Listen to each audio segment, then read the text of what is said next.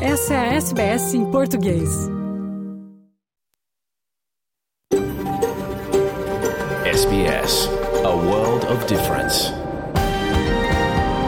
You're with SBS Portuguese on mobile, online and on radio.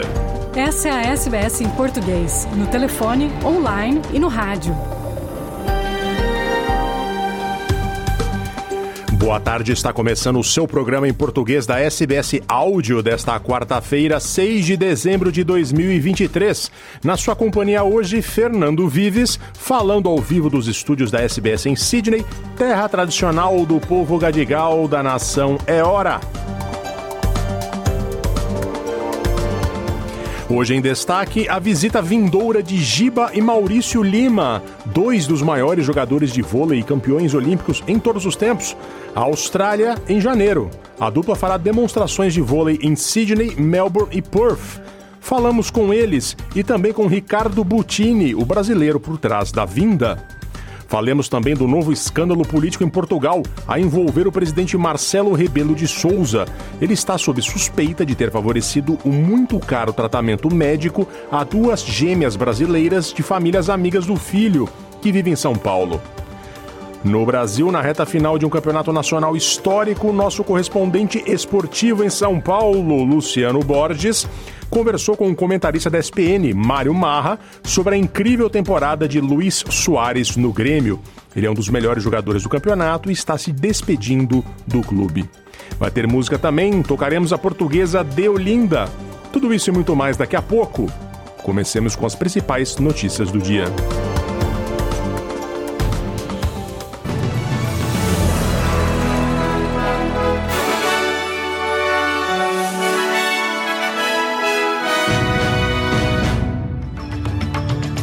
Os destaques do noticiário desta quarta-feira na sua companhia Fernando Vives. Governo e oposição da Austrália se unem em lei para prender novamente imigrantes liberados pelo Tribunal Superior. O Partido Verde é contra. Estudantes de áreas remotas da Austrália estão, em média, cinco anos em desvantagem em relação a seus pares. Trabalhistas e verdes chegam a acordo para a lei que prevê pagamento aos proprietários de terra para melhorar o meio ambiente em suas propriedades. No Brasil, em Maceió, chão dos bairros cujo subsolo é explorado por mina da Braskem já cedeu 1,86m. A empresa foi multada.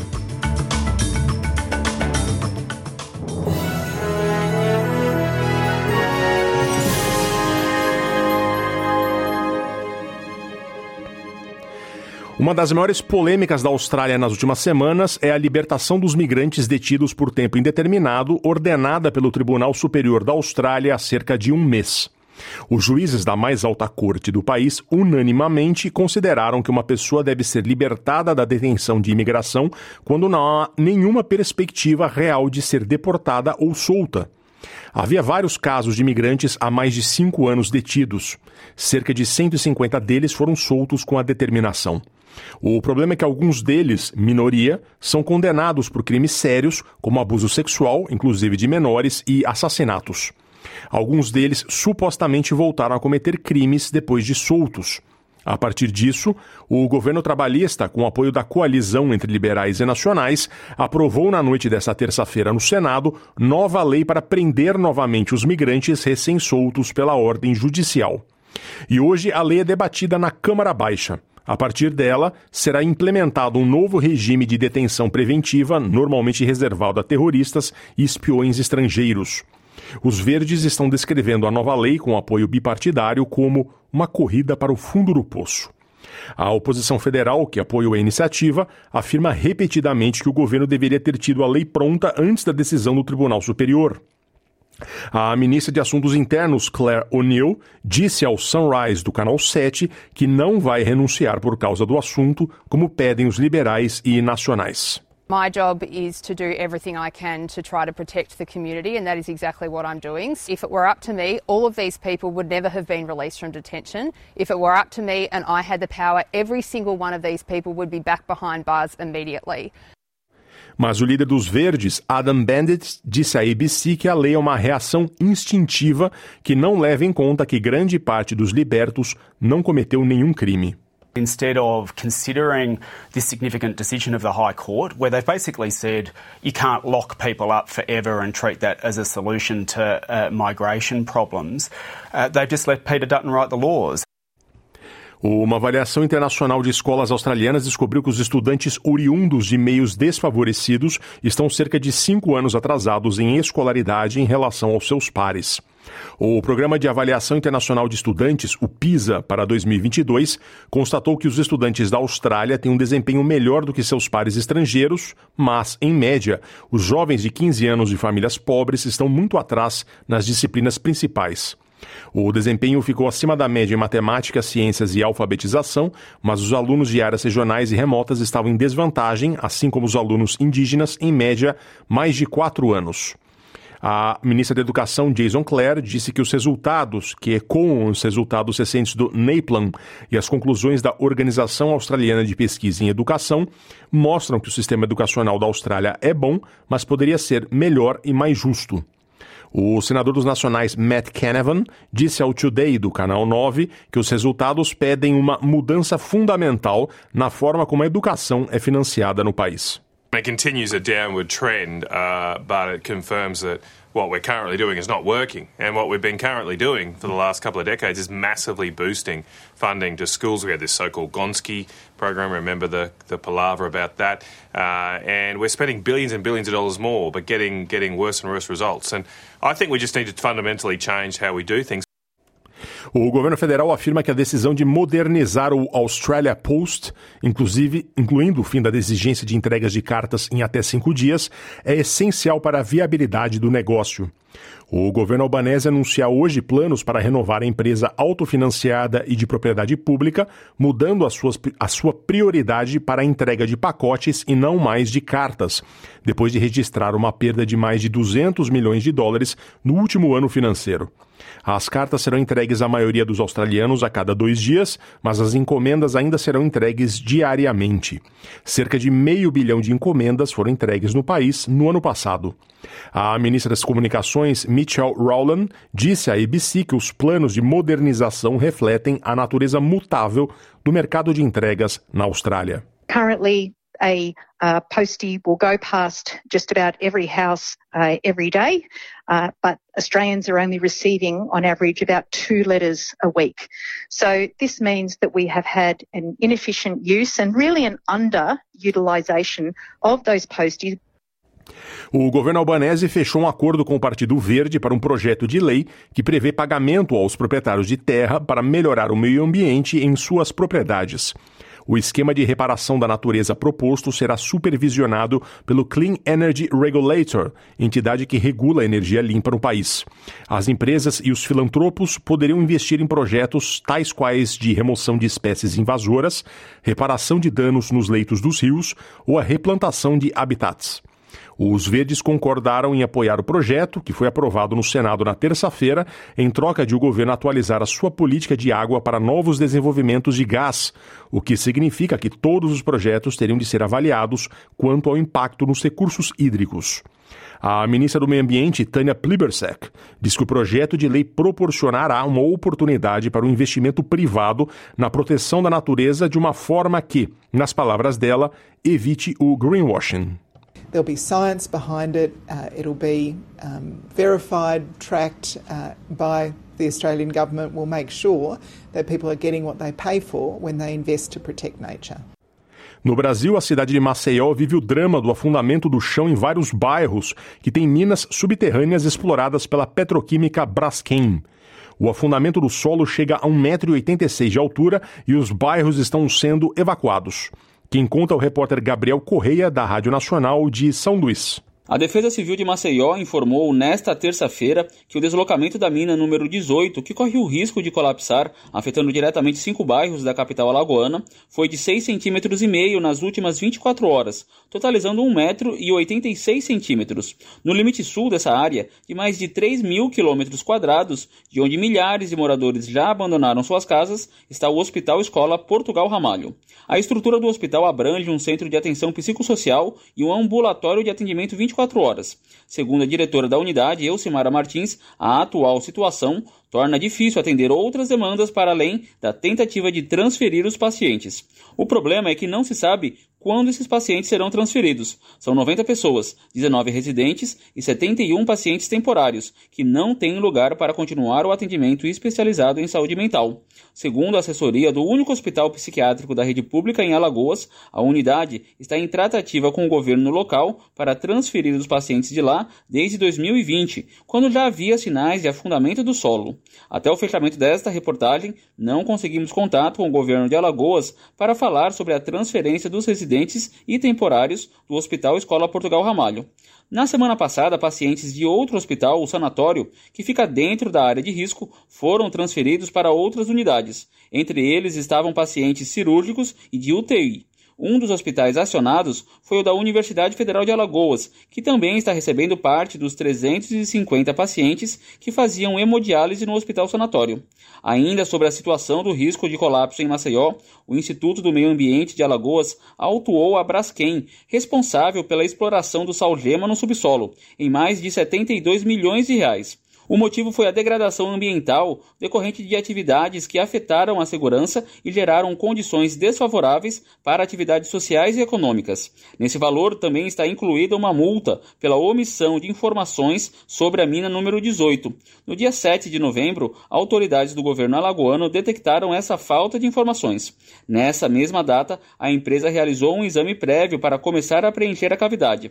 De acordo com o governo de Alagoas, essa operação estava em desconformidade conformidade com a licença de operação. Desde 2018, a Braskem já foi autuada 20 vezes pelo Instituto do Meio Ambiente de Alagoas. Da Rádio Nacional em São Luís, Gabriel Correa. E agora vamos à previsão do tempo para esta tarde de quarta-feira em toda a Austrália.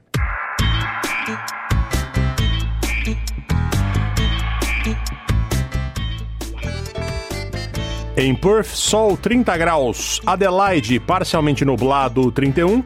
Melbourne, parcialmente nublado 22. Hobart, também parcialmente nublado 21 graus. Canberra, ensolarado 33. Wollongong, sol na maior parte do tempo 24. Sydney, sol com 26 graus.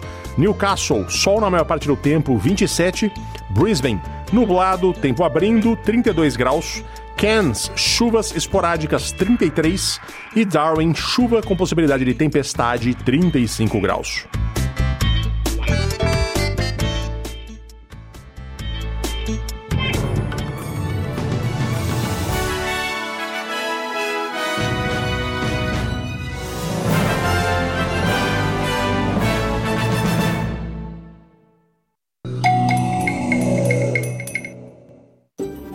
SBS em português no telefone, online e no rádio. Ídolos do vôlei mundial, os ex-jogadores brasileiros Giba e Maurício estão de passagem compra... passagens compradas para a Austrália. Ambos virão em janeiro a Sydney, Melbourne e Perth para voleibol camps. O objetivo da dupla, que está entre os grandes atletas de voleibol da história, é plantar a semente da modalidade nos jovens australianos e das comunidades brasileiras no país, com foco em tornar o esporte mais popular até os Jogos Olímpicos de Brisbane em 2032. Conversamos com eles e com Ricardo Butini, o brasileiro responsável por trazê-los e que sonha em popularizar a modalidade em Down Under. A Austrália é uma potência esportiva e costuma ter resultados consideravelmente melhores nos Jogos Olímpicos que o Brasil, com uma população aproximadamente nove vezes menor. Porém, entre as modalidades que os australianos ainda patinam bastante está o voleibol. E uma das maiores potências da modalidade nas últimas três décadas é o Brasil. No histórico de todo o voleibol olímpico, o Brasil só tem menos medalhas somadas que a União Soviética. São 11 no total, somando-se o masculino e o feminino, empatados com os Estados Unidos, ambos com uma medalha a menos que os soviéticos, cuja última Olimpíada disputada foi a de Seul em 1988. Considerando que a Austrália sediará uma Olimpíada em Brisbane em menos de nove anos, há uma oportunidade para o crescimento do vôlei Down Under.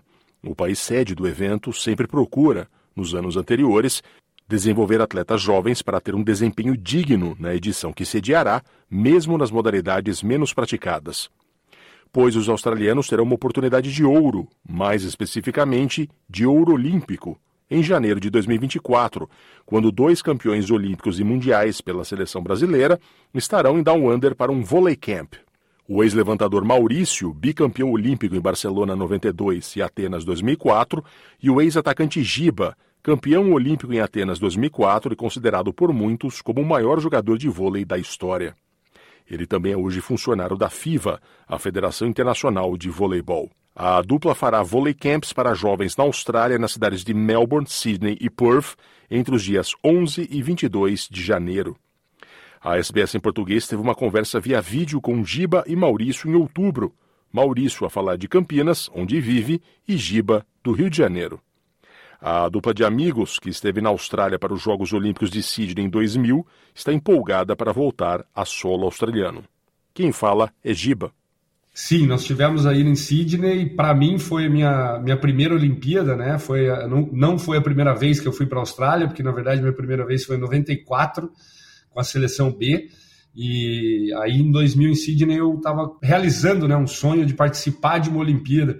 Mal esperava que 2004 ia ser campeão olímpico e depois ia ter mais uma prata em 2008 e mais uma prata em 2012. Então Maurício lembra da pré-temporada em Canberra para aquela edição dos Jogos, que foi considerada muito bem sucedida e passou uma imagem excelente da Austrália para o mundo. É a primeira vez que eu fui a, a Sydney e para mim também foi uma experiência fantástica. Estivemos, fizemos uma uma pré-temporada, foi em Canberra, foi espetacular porque é, sempre tive um sonho de conhecer a Austrália e todo mundo que vai à Austrália fica encantado, né, com esse país. E a gente foi muito bem recebido, enfim, foi uma experiência magnífica que eu tive num país tão fantástico que foi a Austrália. Perguntei a eles o que esperar do Volley Camp em janeiro. Giba diz que é o momento certo para plantar a semente do voleibol em um país com tradição esportiva tão forte e lembra dos brasileiros com filhos em Down Under. O que a gente espera realmente é a difusão né, do, do voleibol na Austrália, que a gente sabe muito bem que o potencial é muito grande, a gente já jogou várias vezes contra a seleção australiana. E, e visando também, né, a gente tem que pensar, porque hoje, Maurício cuidando do vôlei Renata e eu também trabalhando na Federação Internacional, a gente sabe muito bem que não é Olimpíada de Paris, vamos pensar na Olimpíada de Paris, não, a gente já tem que pensar na Olimpíada de Los Angeles e 32 na Austrália. Então, realmente, eu acredito que esse camp vai dar uma, um up né, nas pessoas em busca de voleibol, de colocar os filhos para jogar vôlei. Eu acho que a experiência de estar com um bicampeão olímpico como o Maurício e, e, um campeão olímpico como eu, né, que fomos ícones no nosso esporte, nas nossas gerações, passar e transmitir dentro de quadra. Acho que isso é muito legal, porque uma coisa é você falar e outra coisa é você demonstrar como aquilo ali faz, como se chegar na excelência, como pensar como um campeão. Então, eu acredito que isso daí vai, vai ajudar bastante também a Austrália para 2032, quando, quando tiver as Olimpíadas. Eu falo bastante na minha palestra corporativa que é trilhando o seu futuro. Como você vai trilhar o seu futuro? Como você vai pensar lá na frente? Então, você tem que começar a pensar desde agora. E a gente, nós que temos filhos, né, a gente sabe muito bem que a gente tem que começar desde agora a plantar uma sementinha. Acredito que esse camp vai ser muito, muito bom para os jovens australianos e para a comunidade brasileira também que está por aí. Maurício lembra que esporte é também formação de caráter. E o camp é uma oportunidade de exercer isso com dois campeões olímpicos e mundiais. Acho que difundir é muito bacana, porque acho que tudo que você aprende dentro do esporte são tão bacana para você se tornar um, uma pessoa, um ser humano melhor, né? Acho que é a formação do seu caráter, de uma pessoa melhor. A gente sabe que chegar ao nível meu e, e do Giba esse nicho é muito pequeno, né? Mas a gente não está nem muito preocupado com isso. A preocupado é difundir cada vez mais o esporte por um, por um todo, porque independente se for um atleta de alto nível como nós, eu acho que a gente, a gente consegue colocar todos esses valores que, que tem dentro do esporte, né? Para um ser humano, para ser qualquer outra profissão. Acho que isso aí, o esporte, ele, ele carrega esses valores tão importantes para qualquer profissão. Então é muito bacana também que nós possamos mostrar nesse camping que o esporte pode trazer de benefício ao ser humano como pessoa e como, e como cidadão. Um outro lado também, que eu acho que é a experiência. A experiência, eu acho que é vividas, né? Com o Giba, que foi melhor do mundo durante muitas vezes. Então, acho que essa experiência é muito legal. Você ter a experiência de ter um contato com um bicampeão olímpico, um campeão olímpico, isso é, é impagável. De ter a, a vivência dentro do esporte conosco e também eu acho que a gente transmitir quanto o esporte é importante para a formação de caráter de um cidadão melhor. Né? Como o Brasil virou uma referência no vôlei nas últimas três décadas, Maurício diz que o trabalho de base foi exemplar em sua geração. mas que isso se perdeu nos últimos anos.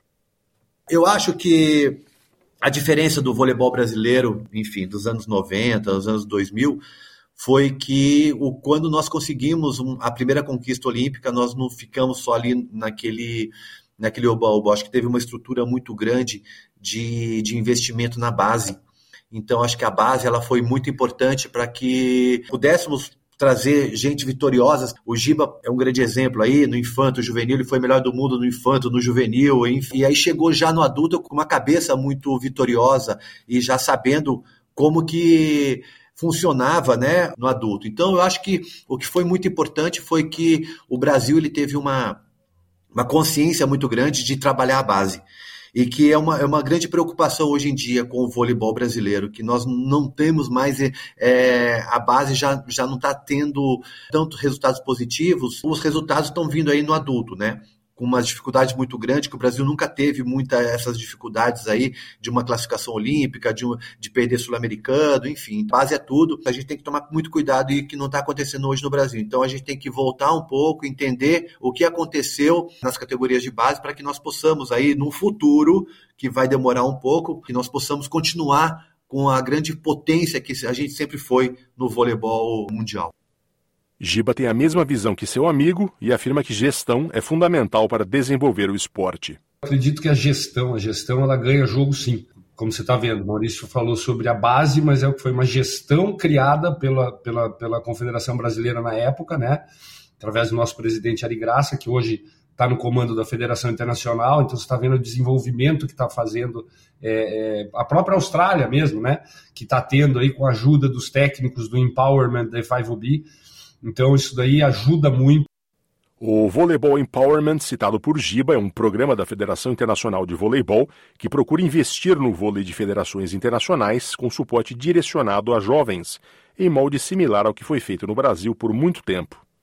Giba ratifica o que diz Maurício, que o Brasil perdeu força na formação de atletas nos últimos anos e isso tende a se refletir no resultado do adulto. A força do Brasil ela veio da gestão, do investimento na base e hoje está uma, tá uma falta muito grande. Então, o que a gente espera, principalmente, mostrar aí na Austrália, é que a gente ainda tem tempo, né? A gente está em 24, então tem oito anos ainda para a gente poder ajudar, né? Quem sabe aí todo ano a gente não faz um camp desse, ou a cada dois anos a gente não volta para a Austrália para demonstrar para eles e formarmos, né, atletas campeões com mentalidade campeã, foi um diferencial, né? Se a gente parar para pensar, o Marcelo Negrão foi campeão infanto em 89, na Albera em 91, eu em 93 e por aí vai. Então, assim, as categorias de base realmente eram muito fortes no Brasil.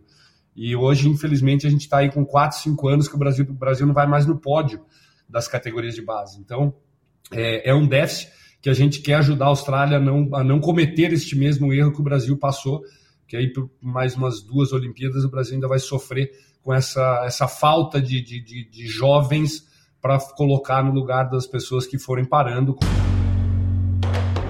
Maurício e Giba visitarão a Austrália graças a um profissional de educação física brasileiro residente de Melbourne e que é apaixonado por vôlei. O nome dele é Ricardo Butini. É ele quem fala. Sou formado em educação física no Brasil, vim para a Austrália por acaso e aqui acabei indo trabalhar com esporte, que é algo que eu amo e que sempre quis fazer no Brasil, só que nunca tive a oportunidade. Comecei no futebol, dando treino de futebol à noite, e aí eu migrei para uma escola para dar treino de vôlei. No primeiro treinamento de vôlei, por eu demonstrar interesse, a head coach de vôlei me convidou para treinar o time de voleibol que disputa a melhor liga de Vitória. E aí começou a minha jornada no voleibol, começando a dar treino na escola e no clube. E com isso eu percebi que tem uma diferença gigantesca entre o Brasil e a Austrália. E com base no que eu tenho de conhecimento do voleibol brasileiro, eu comecei e estou tentando implementar algumas coisas na Austrália. A primeira de tudo foi fundar meu clube de voleibol, que é um clube de voleibol sem fins lucrativos, chamado Volleyball Institute of Performance, VIP, que tem como objetivo promover o voleibol a princípio aqui em Vitória e quem sabe mais para frente expandir também se tornar uma academia de voleibol. Apesar de a Austrália ter toda a estrutura para a prática esportiva, o jovem no país que seja bom em esportes e que pretenda desenvolver-se na modalidade precisa desembolsar cada vez mais dinheiro para fazê-lo. Ricardo sonha em desenvolver o vôlei no país de maneira diferente. Com esse clube de voleibol, além da promoção do voleibol, meu intuito é começar a fazer com que jogadores bons deixem de pagar para praticar o esporte. Isso é um hábito muito comum aqui na Austrália, então todos os esportes que você faz, normalmente você paga. E se você é muito bom, você vai jogar uma liga superior, que a taxa de inscrição é maior e provavelmente você vai pagar mais. Até que você se torne profissional no caso dos esportes que são profissionais aqui, que não é o caso do voleibol. Ricardo esteve no Brasil e entrou em contato com Maurício, embaixador do Vôlei Renata, nome atual do Brasil Vôlei Clube, em Campinas. Essa conversa terminou com Maurício e Giba de passagem marcada para Down Under. Como parte de expansão do voleibol, eu entrei em contato com o Maurício quando estava no Brasil. Ele é embaixador do Vôlei Renata e eu convidei ele para vir fazer um camp aqui na Austrália. E aí ele falou que poderia, que se dava para ele levar mais alguém, e ele sugeriu o Giba, então daí começou os contatos para trazer o Gibi e o Maurício para fazer um camp de voleibol aqui, mostrar um pouco do nosso voleibol que nos últimos 20 anos tem estado no topo do mundo, mostrar o porquê que a gente é tão bom e o que, que eles fazem de diferente do que, o, do que é feito aqui na Austrália. Então em janeiro o Gibi e o Maurício estão vindo aqui para fazer um camp em três cidades, provavelmente o camp com maior exposição que já existiu, pelo menos em número de grandeza e número do, do treinador que vai liderar o, o camp, com certeza é o maior de todos que vai ter na Austrália. Os vôlei camps com Maurício e Giba ocorrerão em Sydney entre os dias 11 e 14 de janeiro no Netball Central, no Parque Olímpico, depois em Perth, no Aquinas College, entre 15 e 19 de janeiro, e em Melbourne, no Caulfield Grammar School, em Santa Kilda East, entre 19 e 22 de janeiro. Mais informações no site voleibolvictoria.org.au. Voleibol Victoria em inglês. Giba e Maurício já estão empolgados com a vinda. A dupla já está até combinando de conhecer melhor os esportes que fazem sucesso por aqui e até de comer carne de canguru. E só para lembrar, Maurício, tem um outro esporte na Austrália que eu achei que era, não era tão forte, mas é o cricket. Austrália e Índia, meu amigo, o bicho pega. então, sem dúvida nenhuma, mas a gente vai estar aí junto com vocês aí nessa, nesse, nesse período né, do, do Australia Open também. Então, assim, vendo toda essa parte, eu me recordo muito que eu fui numa época que era que, é, que era o período da caça ao canguru, né, para não virar praga. E aí tinham vários restaurantes que eles faziam guisado, faziam bife, faziam um monte de coisa. Eu muito xereta, né? Experimentei, mas é uma carne meio forte, assim, tipo um javali, mas realmente é muito gostosa e espero experimentar de novo.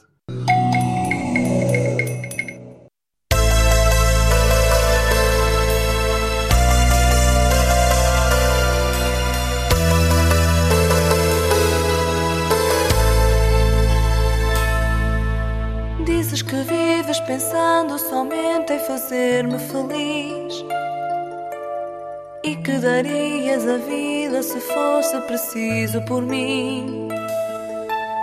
Que se não estou a teu lado, as coisas não têm valor.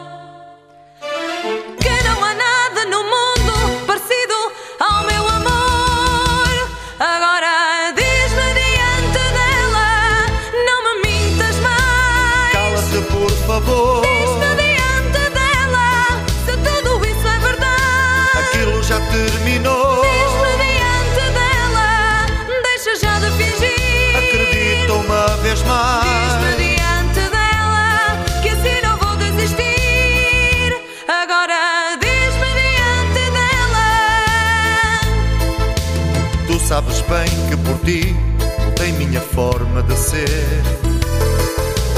E te disse muitas coisas que nunca devia dizer. Que não sou mais que o reflexo daquele que tu queres ver. E ao meu lado terás tudo quanto queiras ter.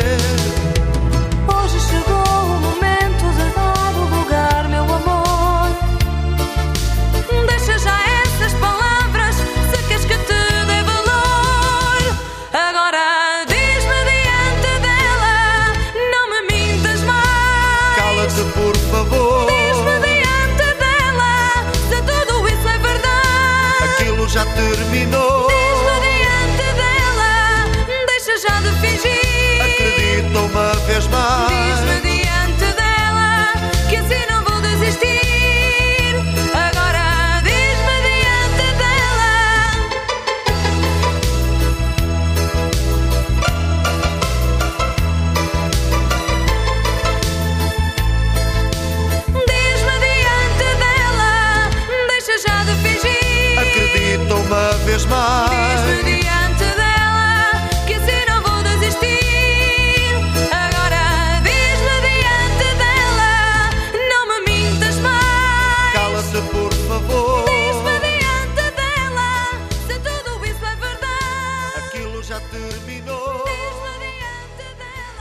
Ouvimos Nelo Silva e Cristiana com Diz-me Diante dela. Bom, o Campeonato Brasileiro de 2023 chega à rodada final com uma das, como uma das edições mais emocionantes já disputadas, com o provável título do Palmeiras, que enfrenta o Cruzeiro na última rodada em Belo Horizonte, um Cruzeiro que já se livrou do rebaixamento. O Verdão só não será campeão na manhã desta quinta, horário da Austrália, caso tome uma goleada e o Atlético Mineiro ou o Flamengo consigam goleadas históricas, ou seja, precisa tirar um saldo aí de oito gols. Entre as muito grandes entre as muitas grandes histórias deste Brasileirão está a passagem do craque uruguaio Luiz Soares pelo Grêmio. Ele já está de saída, deve jogar com o amigo Lionel Messi na, no Inter de Miami. Os números dele no campeonato, mesmo veterano, são impressionantes. Para falar dele, o correspondente da SBS em português em São Paulo, Luciano Borges, conversou com um comentarista Mário Marra, da ESPN Brasil. Para eles, ah, foi a maior passagem de um craque no futebol brasileiro desde Ronaldo no Corinthians em 2009. Olá, moçada aí da Austrália. A gente está chegando hoje para contar a história de uma despedida. A despedida de um jogador de 36 anos, uruguaio, que foi tratado nesse domingo na Arena do Grêmio. Foi tratado como rei, com homenagens e tudo. E um jogador que fez 53 partidas esse ano, 32 no Campeonato Brasileiro marcou 27 gols, 17 assistências. Ele é um dos artilheiros do brasileiro, com 15 gols. É o principal jogador em servir os companheiros para fazer gol em assistências, com 11 gols. Total 26 participações em gols do time do Grêmio, o que faz dele o melhor jogador do brasileiro nesse item, do cara que mais participa em gols. Estou falando de Luiz Soares, que cumpriu pela metade um contrato que ele havia assinado de dois anos, ele iria até o final de 2024, mas alegando um problema de dores é, persistentes e muito fortes de artrose no joelho direito, ele conseguiu, em um acordo com o Grêmio, jogar até o final desse ano e vai-se embora. Há quem diga, e deve estar certo isso, que ele vai para Miami jogar no time do Messi, no Internacional de Miami. Eu estou aqui com o Mário Marra, que é comentarista da ESPN, para a gente conversar um pouco sobre o Soares. Porque lá no Rio Grande do Sul, onde fica o Grêmio, o time que o contratou, ele é tratado agora como o melhor jogador do Campeonato Brasileiro e, e possivelmente, depois da volta do Ronaldo Fenômeno para o futebol brasileiro, quando veio para o Corinthians, um, o maior nome do futebol mundial a vir jogar no Brasil. Que é uma coisa que às vezes a gente não atenta lá, eles falam isso. Então, isso eu queria saber, qual é o tamanho exato do Luiz Soares? Prazer estar com o pessoal, prazer estar aqui com você, Luciano. Um abraço a todos na, na Austrália. Ele é imenso mesmo, é um jogador vencedor na carreira, um jogador que o Renato Portaluppi, Renato Gaúcho, não cansa de falar do número de gols do Soares, né? Ele é um dos jogadores hoje em atividade com o maior número de gols marcados por diversos clubes em grandes jogos, às vezes jogos até com derrotas, derrotas marcantes, mas isso tudo faz a construção do personagem. O Luiz Soares foi, por exemplo, para uma época para o Liverpool, em que o clube estava sendo reconstruído. O clube tinha acabado de. Ele escapou de uma falência. E ele fez parte de um início de um processo que recolocou o Liverpool no lugar que era dele antes. Recolocou o Liverpool no lugar para ganhar do Luiz Soares de 4 a 0, quando o Luiz Soares era jogador do Barcelona. Então, momentos históricos muito importantes. E ele recolocou também o Barcelona no lugar dele, Barcelona. E depois, no Atlético de Madrid, ele recolocou o Atlético de Madrid no lugar dele, Atlético de Madrid. No Grêmio. O Grêmio tinha, na temporada passada, disputado a segunda divisão. Eu entendo como disputar a segunda divisão, o primeiro ano pós volta à primeira divisão, um ano de manutenção, até por questões econômicas. O que é importante é não cair de novo. O Grêmio vai para a Libertadores. E se ele vai para a Libertadores, é muito por causa do Luiz Soares. Se a gente observar até o time do Grêmio do início do ano, o time do Grêmio do meio do ano e o time do Grêmio agora no final, o Luiz Soares foi tão importante, não só com assistências, não só com o número de gols, mas, por exemplo, potencializando o Bitelo que encheu o caixa do clube. Um jogador que foi vendido agora para futebol russo, agora há dois, três meses futebol russo, e que deu muita grana para o Grêmio. O Grêmio precisava do caixa. Mas ele só apareceu, claro, ele tem talento, ele é muito bom jogador, mas a forma de ver o Bitelo foi diferente porque a gente via o Soares com o Bitelo. E a gente via como o Soares precisava do Bitelo e como o Bitelo cresceu com o Soares. Então tem muita coisa envolvida para a gente falar do tamanho dele.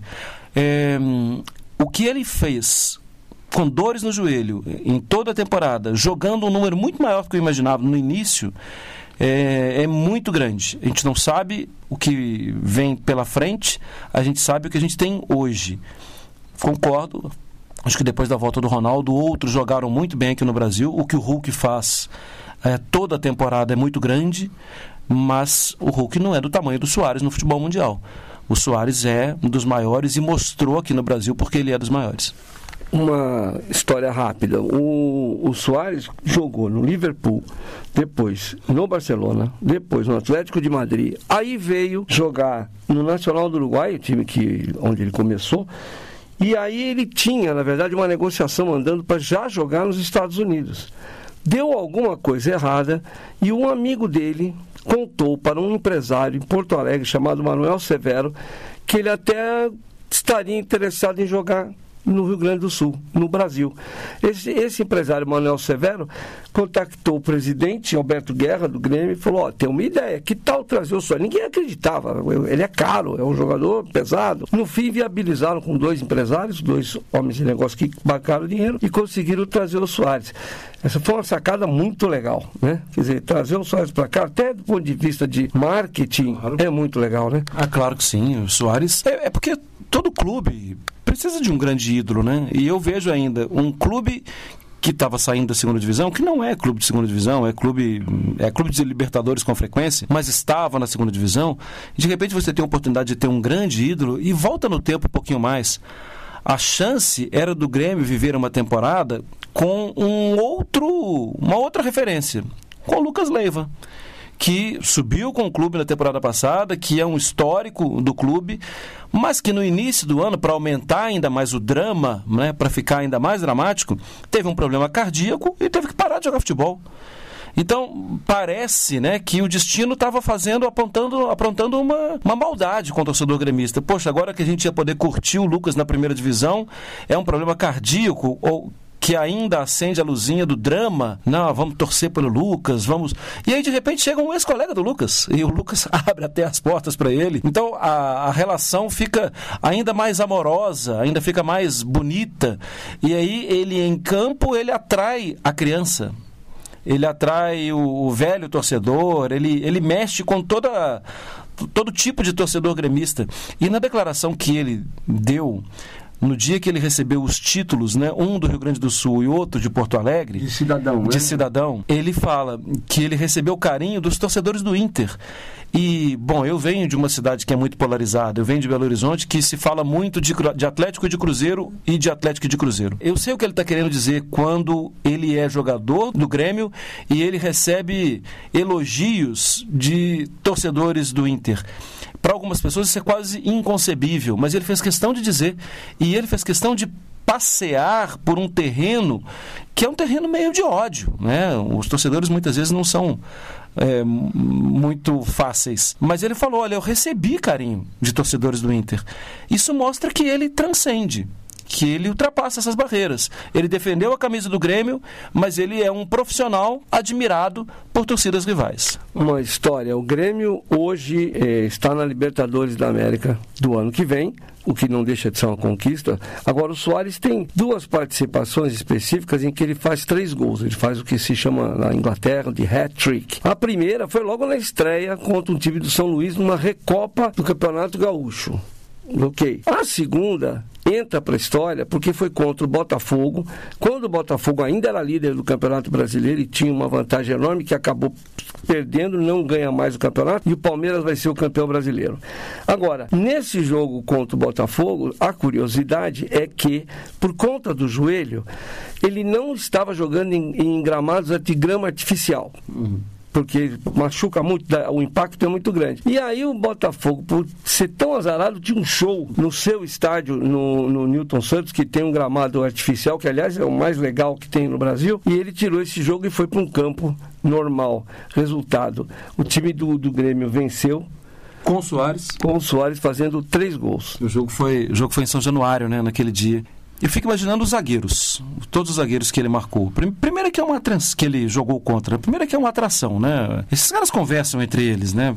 Eles conversam, eles têm grupinhos de WhatsApp, eles falam sobre a emoção que é jogar com um grande ídolo ou contra um grande ídolo. E naquele dia era mais um jogo completamente perdido pelo Grêmio e que ele dá um jeito do Grêmio vencer o jogo. Isso aconteceu outras vezes também. Uma característica que ele não tinha e que mostra que a idade vai ajudando, o número de assistências. A quantidade de jogador que ele colocou no ataque. E olha, a quantidade de jogador bem abaixo do nível dele. Ele jogou com várias duplas e às vezes trios de ataque completamente diferentes do que ele já jogou na carreira. Ele sempre jogou com um jogador muito bom. Ele estava jogando com jogadores que ou já tinham, já tinham entrado na descendente, que é o caso do João Pedro. O João Pedro foi bem na Itália, cansou de ser artilheiro jogando no Palermo, tudo, que aqui no Brasil tem sido chamado de JP, né? Porque também tem um outro João Pedro no Grêmio. Ou jogadores muito jovens, como o André, que é super jovem. Ainda assim, cada dia ele colocava alguém na cara do gol.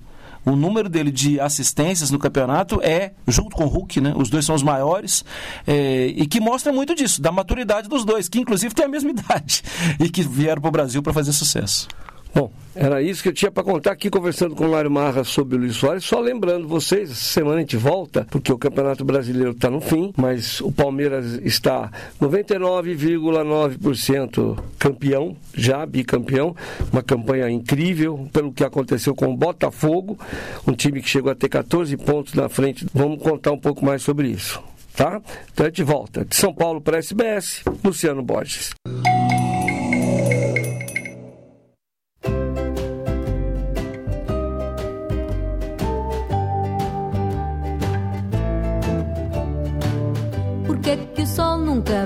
Brilha quando eu fico de férias aos fins de semana ou nos meus dias de folga. Eu passo os dias a ver gente em fato de banho, calções e havaiana. E eu sempre de camisola. You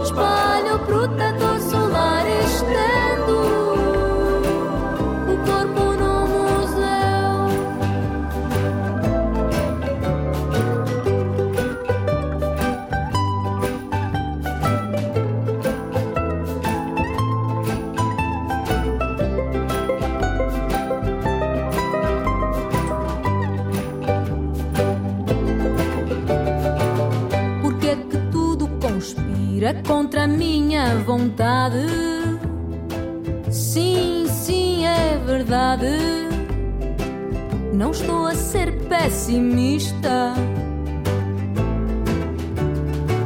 É que a vizinha da cave é sempre a mais bronzeada. Traz um sorriso na cara e não sabe quem foi Kandinsky.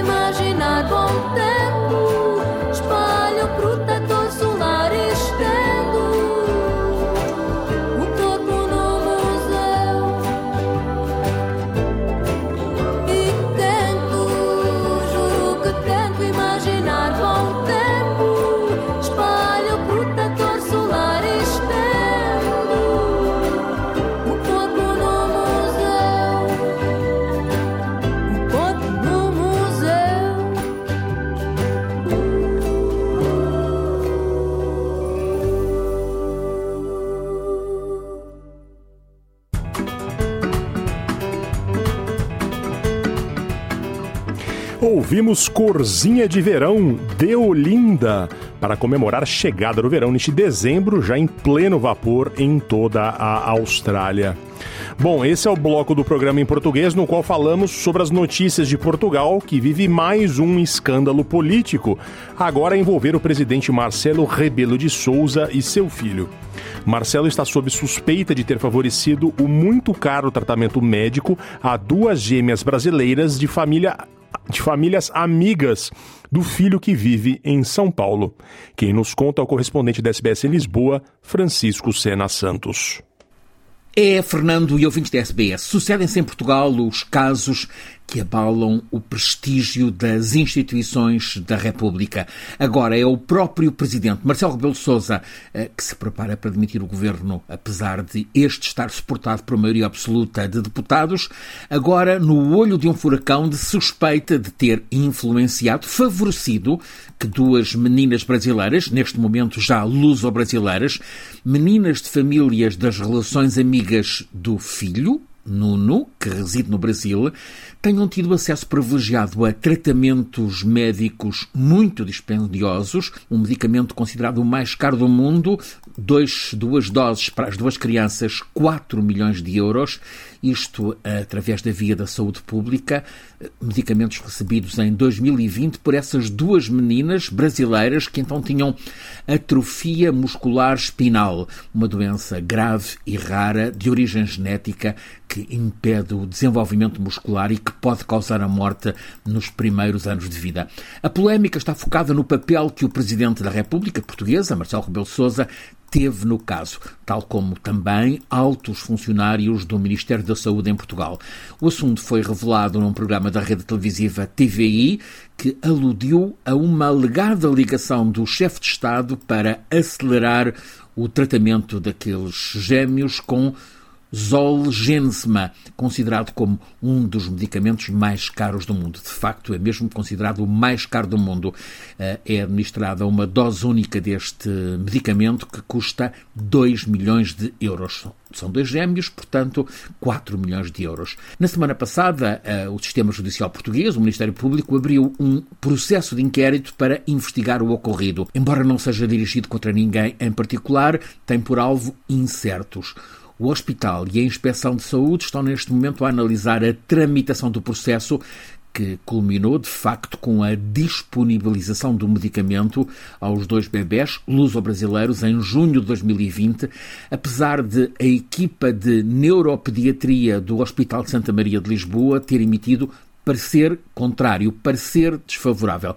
Aliás, há várias outras crianças a necessitar desse medicamento e não lhes foi atribuído, não lhes foi dada autorização para receberem esse medicamento pago pelo Estado português. Ora, se finalmente os procuradores judiciais considerarem que Marcelo Rebelo Sousa deve ser especificamente investigado neste caso, terão de transferir o pedido para a Assembleia da República, ou seja, para o Parlamento, onde o inquérito para prosseguir terá de ser aprovado por um mínimo de dois terços dos deputados. O que é improvável que aconteça, aliás, o Parlamento vai ser dissolvido. No começo de janeiro, o Presidente da República vai, eh, conforme já anunciou, eh, dissolver o eh, Parlamento Português para convocar eleições antecipadas que já estão marcadas para 10 de março. Portanto, no primeiro trimestre do ano, nada de novo acontecerá no Parlamento, não haverá Parlamento a funcionar nesse primeiro eh, trimestre. Ora, esta semana, na tarde de segunda-feira, o Presidente da República deu explicações detalhadas sobre o envolvimento que teve de facto no caso. Antes, ele tinha dito não se lembrar de qualquer intervenção. Afinal, teve. Agora encontrou mails que mostram ter trocado correspondência com o filho, Nuno Rebelo de Sousa, sobre o caso Nuno, eh, reside em São Paulo, no Brasil. O presidente português confirmou ter recebido um e-mail do filho, como já disse, residente em São Paulo, em que este o informou do pedido de tratamento dos gêmeos no sistema de saúde em Portugal. Contou-me, disse o Presidente da República, que um grupo de amigos da família dos gêmeos estava a tentar tratá-los em Portugal e que já tinham contactado com o Hospital Pediátrico Principal de Lisboa, o Dona Estefânia, que por sua vez os encaminhou para o Hospital Central, o de Santa Maria. o maior do país, enviaram a documentação ao Hospital de Santa Maria e não obtiveram resposta. Ora, agora revela o Presidente da República, Marcelo Rebelo de Sousa, o meu filho perguntou-me se sabia a resposta do hospital. Marcelo Rebelo Sousa garante ter enviado o e-mail para a sua Casa Civil, ou seja, eh, para os eh, serviços da Presidência. Marcelo Rebelo Sousa garante ter enviado o e-mail para a Casa Civil, como acontece em todos os casos, e são muitos de pedidos de ajuda que recebe. Essa intervenção do Presidente gerou comunicação entre, por um lado, o filho, Nuno Rebelo de Sousa, o chefe da Casa Civil e a conselheira dos Assuntos Sociais na Presidência da República, que contactou o hospital. Num dos e-mails é indicado que o Serviço Nacional de Saúde Português abrange prioritariamente os portugueses nascidos no país e residentes no país e que não era previsível que a família brasileira fosse incluída. Acabou por ser. O processo foi enviado pela Presidência da República ao chefe do gabinete do Primeiro-Ministro António Costa, Vítor Scária, que mais tarde viria a ser detido por uma operação anticorrupção que veio a desencadear a demissão do Primeiro-Ministro e a convocação de eleições antecipadas para 10 de março. A verdade é que as meninas brasileiras, luso-brasileiras agora, obtiveram a nacionalidade portuguesa em apenas 14 dias e tiveram acesso a tratamento no Hospital de Santa Maria, o hospital principal em Portugal. É de notar que Portugal tenha sido um dos primeiros países a autorizar a administração do tal medicamento Zolgensma e, como recordou o ex-presidente do hospital, Daniel Ferro, receberam centenas de cartas de família de diferentes países a solicitarem tratamento com medicamento e teve de ser recusado. A brasileira Daniela Martins, mãe dos gêmeos, disse à televisão privada TVI que pediu ajuda à mulher de Nuno Rebelo de Sousa, portanto, nora do Presidente da República, depois de ver que não conseguia aceder ao tratamento em Lisboa que já tinha sido anteriormente eh, solicitado. Agora, o que está em causa é saber se o processo foi resolvido favoravelmente e se foi acelerado depois de o chefe de Estado eh, português ter intervindo. Depois de lembrar que recebe diariamente cartas e pedidos, o Presidente Marcelo considerou que o filho lhe enviou o caso porque queria ser solidário e que o tratava como eh, tantos outros casos. Houve ou não favor na disponibilização de medicamentos que custaram um total de 4 milhões de euros eh, ao erário português? É a matéria de facto agora em questão. Mas o muito popular presidente Marcelo Rebelo Sousa está agora a contas com um caso que abala e muito a sua imagem. A extrema-direita está a cavalgar sobre este caso. Francisco Sena Santos, a SBS, em Portugal.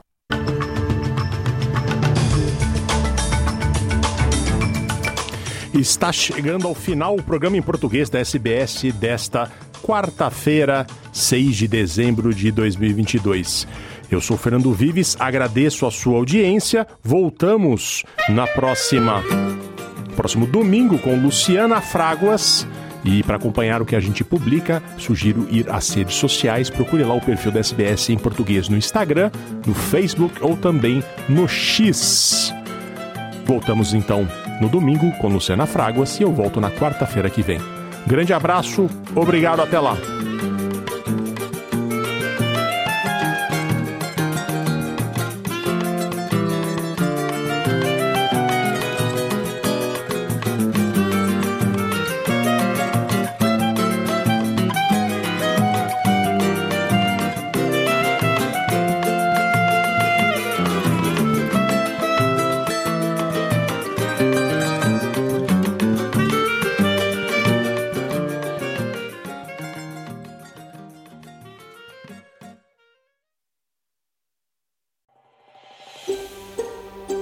Ouvir mais notícias como essa? Ouça na Apple Podcasts, no Google Podcasts, no Spotify ou em qualquer leitor de podcasts.